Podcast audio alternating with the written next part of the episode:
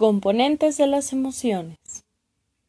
Desde las perspectivas más actuales, las emociones son respuestas a estímulos significativos que constan de tres componentes. 1. Neurofisiológico. 2. Cognitivo. Y 3. Conductual. El componente neurofisiológico son los elementos afectados del sistema nervioso central, concretamente los sistemas simpático y parasimpático que son las emociones que están conectadas con estos sistemas, pues tienen una función adaptativa. La corteza cerebral, que es un componente cognitivo, y el sistema límbico, que es donde se localizan básicamente las respuestas emocionales.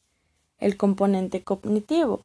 Somos capaces de pensar sobre cómo nos sentimos y podemos describir por medio del lenguaje nuestros estados emocionales, pero con frecuencia no sabemos expresar nuestros sentimientos.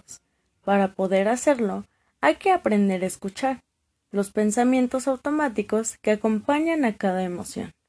De esta forma, no solo podremos expresar mejor lo que sentimos, sino que también podremos entenderlo y entendernos mejor.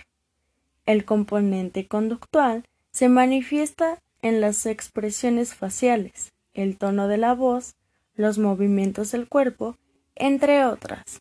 Por ejemplo, cuando estamos tristes, se produce una leve pérdida de tono muscular, nos cuesta más movernos, las comisuras de la boca se orientan hacia abajo, entre otros. No apruebo algunas cosas que he hecho o soy o he sido, pero soy yo. Elizabeth Taylor